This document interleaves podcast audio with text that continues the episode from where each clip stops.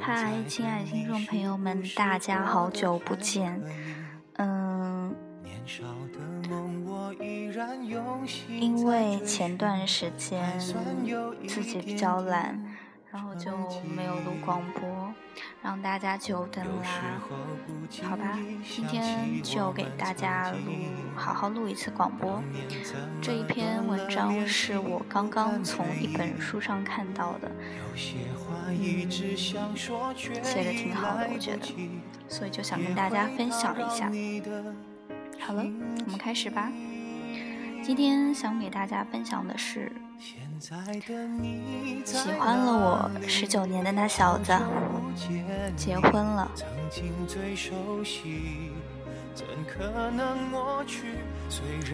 大学室友瓶子从外地回来，我俩坐在鱼火锅店聊天，聊着兴起，瓶子夹起一块鱼肉说：“好好，网上有篇文章叫我喜欢了十年的那姑娘今天结婚了，唉，多可惜啊。”我哟了一声，说：“这么巧？”他不明所以，“什么这么巧？”我掰了下手指头，数了数，说：“喜欢了我十九年的那小子，今天也结婚了。”瓶子瞪圆眼睛问：“你说谁呀？我怎么不知道？小伙子长什么样呀？让我见识见识。”我掏出手机，翻着一张二零零八年冬天拍的照片。照片里是我和一个男孩在广场上看冰灯时的合照，他侧头看着我，表情似乎是微微的不悦。映在我脸上的光线有些暗，看看不清表情，只是大概觉得是我在瞪他。远远看去，两个人竟有些深情对视的味道。瓶子接过去，醉眼朦胧的看了半天，撇撇嘴：“你不说他今天结婚吗？新娘长什么样呀？很好看吗？我想应该是比月亮还好看吧。”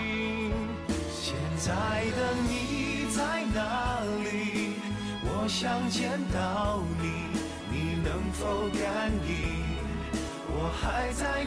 我和肖从从小住对门，常是我回家上楼，还没等门开，对面的门就能循着声音慢慢悠悠的打开。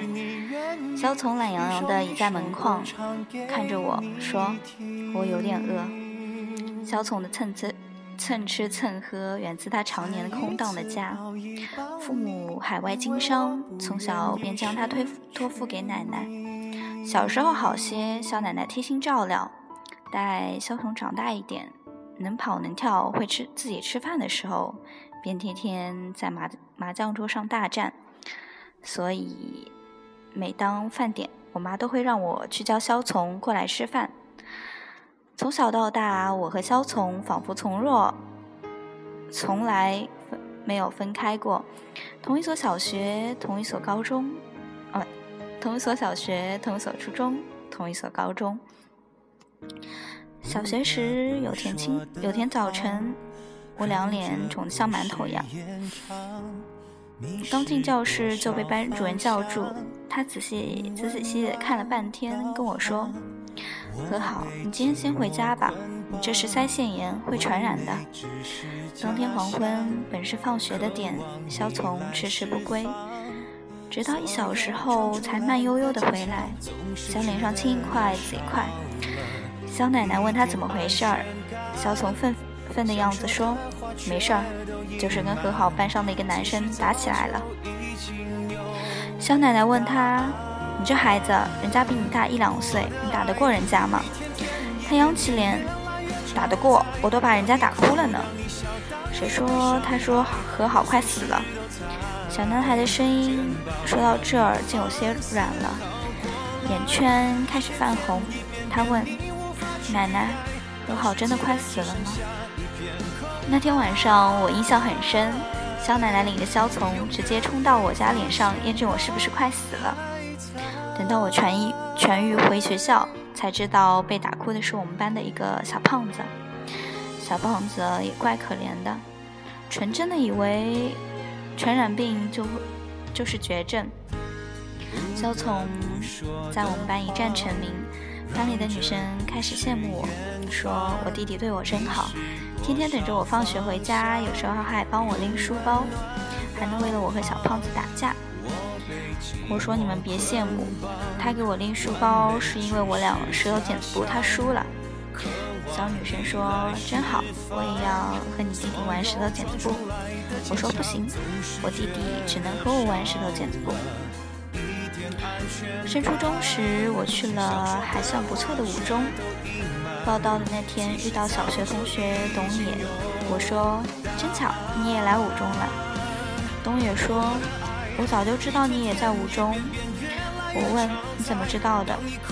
董野答：肖从告诉我的呀。暑假我们出去玩来着，肖从也在。他问我们有没有谁去了五中，还让我先照顾你一年呢。那一年是二零零零年，懵懂的尾巴，青春的开幕。我一直没有深究那句“先照顾一年”。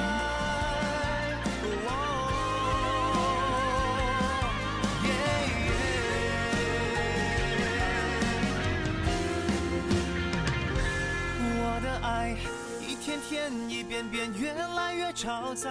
当你哭，当你笑，当你被伤害，我随时都在肩膀，让你放肆靠过来。我升初二那年，肖从成为我我校初中生，生活又按照从前的老套路来了一遍。我俩拾了剪子布，他又开始经常输，帮我拎书包。后来我考上了高中，过上了住校生活。那时肖从已经是十五岁的男孩，我每周回去见他，他都是一个新样子，个头高了些，肩膀宽了点，轮廓清朗了些。第二年，他也正式升入高一，报道那天天气很好，他走过来的样子也好，明明是他经常穿的运动鞋，常穿的休闲裤，常穿的 T 恤衫，我却看不到从。我却看到了不一样的肖从。听说长大是一瞬间的，我想，我的男孩长大了，而我是堪堪的到他的肩膀了。我看着他笑，我说：“学弟别怕，学姐照顾你。”他也看着我说：“学姐，你越来越矮了，还是我照顾你吧。”这是好时光，好时光里。我们吵闹，我们大笑，我们坐在课堂上奋笔疾书，站在塑胶跑道边喊加油快跑。好的时光太好，而好时光最会的就是一晃而过。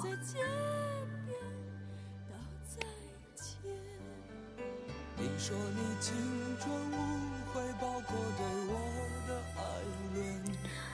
二零零六年九月，我脱去青春里最后一套校服，和五十多个男孩女孩在一个夜晚碰杯流泪，然后踏上了通往哈尔滨的火车。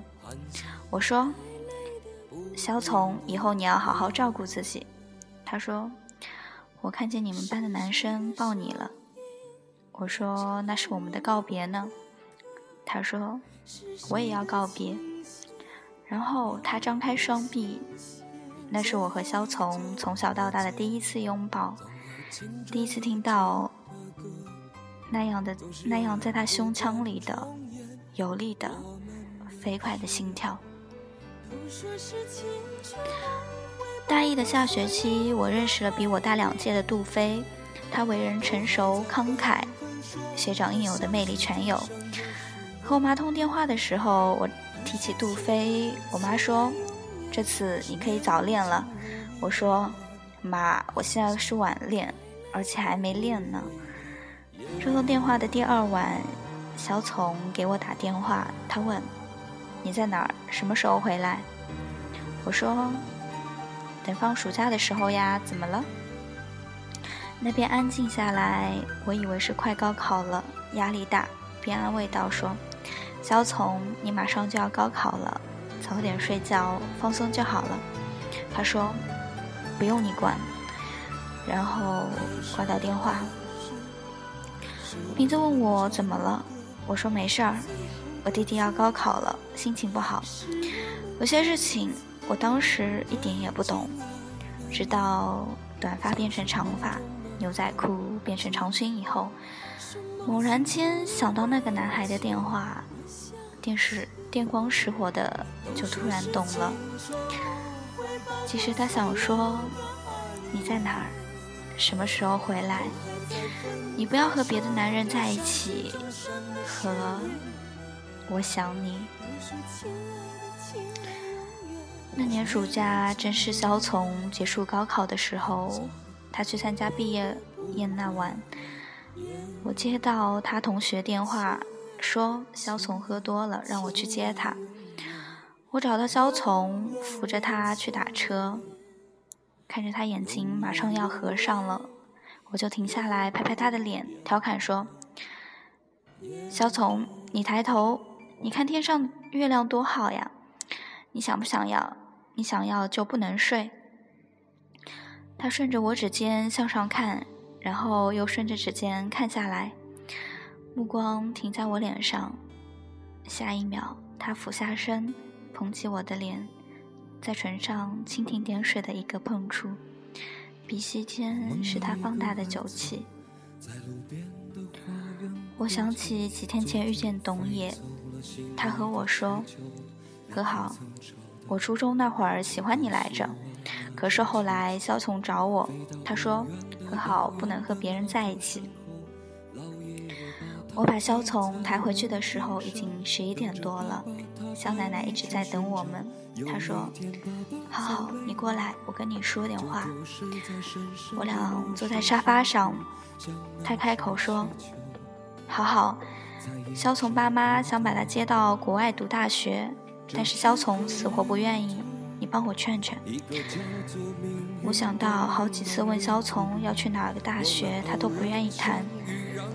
接着说：“我知道你俩感情好，说不定肖从就是舍不得你呢。”一句话恰好击中了我的尴尬。我急切接过他的话说：“奶奶，我肯定帮您劝他，明天我就跟他说。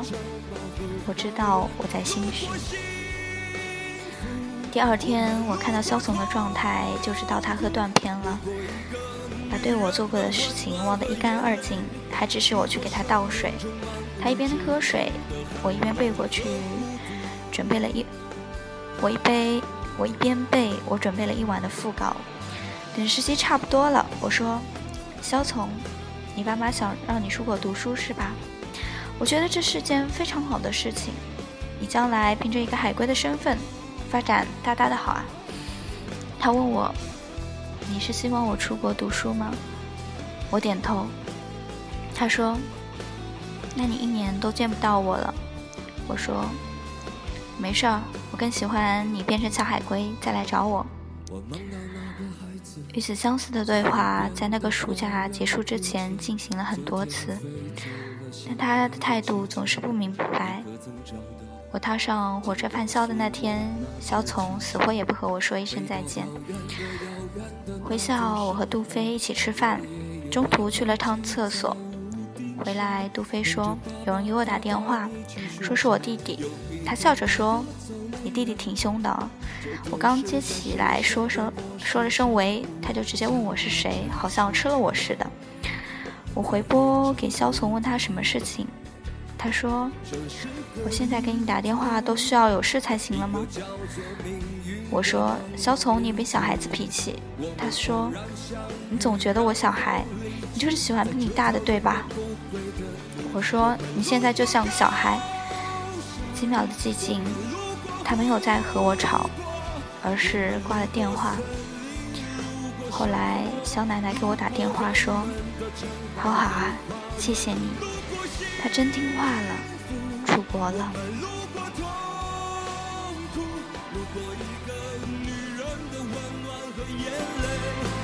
生命充满无止境的寒冷和孤独。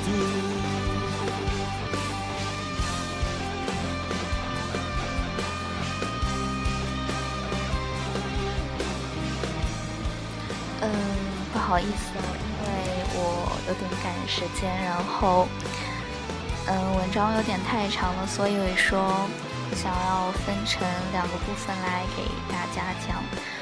嗯，今天的就先到这里了吧。嗯，我会尽早更新广播的。嗯，希望你们继续收听我的广播，然后喜欢我的广播。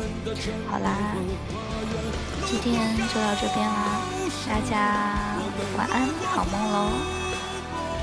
我们路过森林，路过沙漠，路过人们的城堡和花园，路过幸福，我们路过痛苦，路过一个女人的温暖和眼泪，路过生命中漫无止境的寒冷和孤独。